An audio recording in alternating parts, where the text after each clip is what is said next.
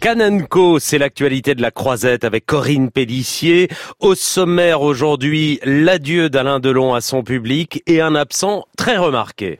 Diego Armando Maradona. Ce jeune homme de 19 ans vaut près de 2 milliards et demi de centimes. Si vous trouvez que Domenech va un peu trop loin avec la presse, écoutez cette déclaration hallucinante. Son pays, c'est l'Argentine, son nom, c'est Maradona. Ils ont un peu la gueule de bois ce matin, les fans du footballeur. Diego Maradona, cette fois-ci, n'aura pas jonglé avec son ballon sur les marches du palais comme il l'avait fait en 2008 pour le documentaire d'Emir Kusturica. Il sera même carrément resté chez lui. Officiellement, une douleur à l'épaule qui lui interdit de voyager.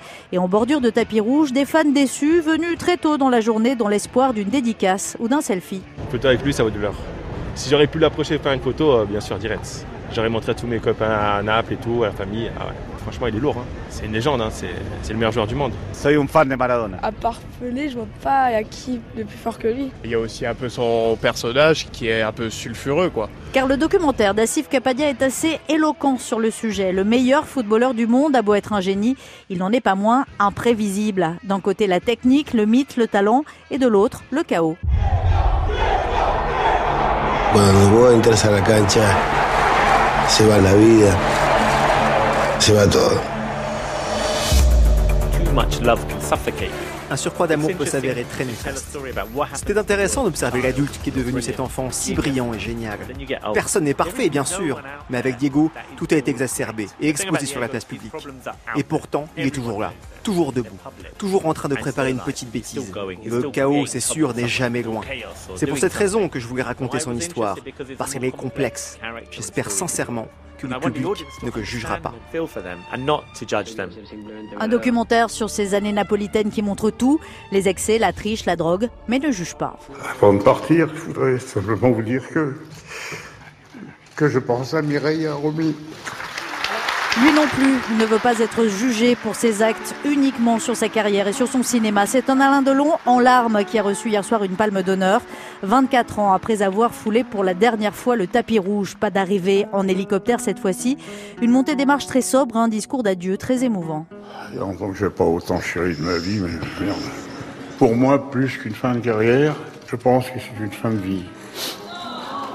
Ce soir, c'est un peu un hommage posthume mais de, de mon vivant. Et je vous dis merci et au revoir. Ça m'emmerde parce que je vais encore pleurer. Ça, tu peux le vendre beaucoup plus cher. Non, mais je le vends pas. Pourquoi? C'est un souvenir. Elle a été escort girl, mannequin puis créatrice de mode. La voilà désormais actrice Zaya Dehar en maillot de bain léopard sur la croisette et en héritière de la nouvelle vague dans le nouveau film de Rebecca Zlotowski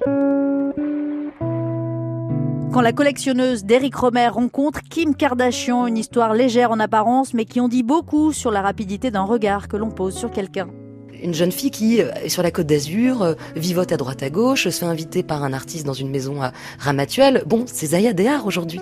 La docilité, le silence, l'ultra sophistication dans le féminin, une esthétique déjouée, le cliché qu'on peut apporter. On y va tout de suite, on met les pieds dans le plat. Une fille facile, bah elle est pas si facile, et on a l'impression qu'elle peut pas avoir ouvert un livre, et elle parle de Duras et ça fait rire les gens à table. Et elle aussi, ça la fait rire sans jouer du tout le, contre-emploi, il se trouve que c'est vrai, euh, Zaya, elle me parle de Louise Bunel. Elle adore Bunuel, par exemple, Zaya. J'ai découvert une jeune femme libre. Un premier grand rôle à des années-lumière du scandale qu'il avait fait connaître en 2009. Le film sortira sur les écrans le 28 août. Dans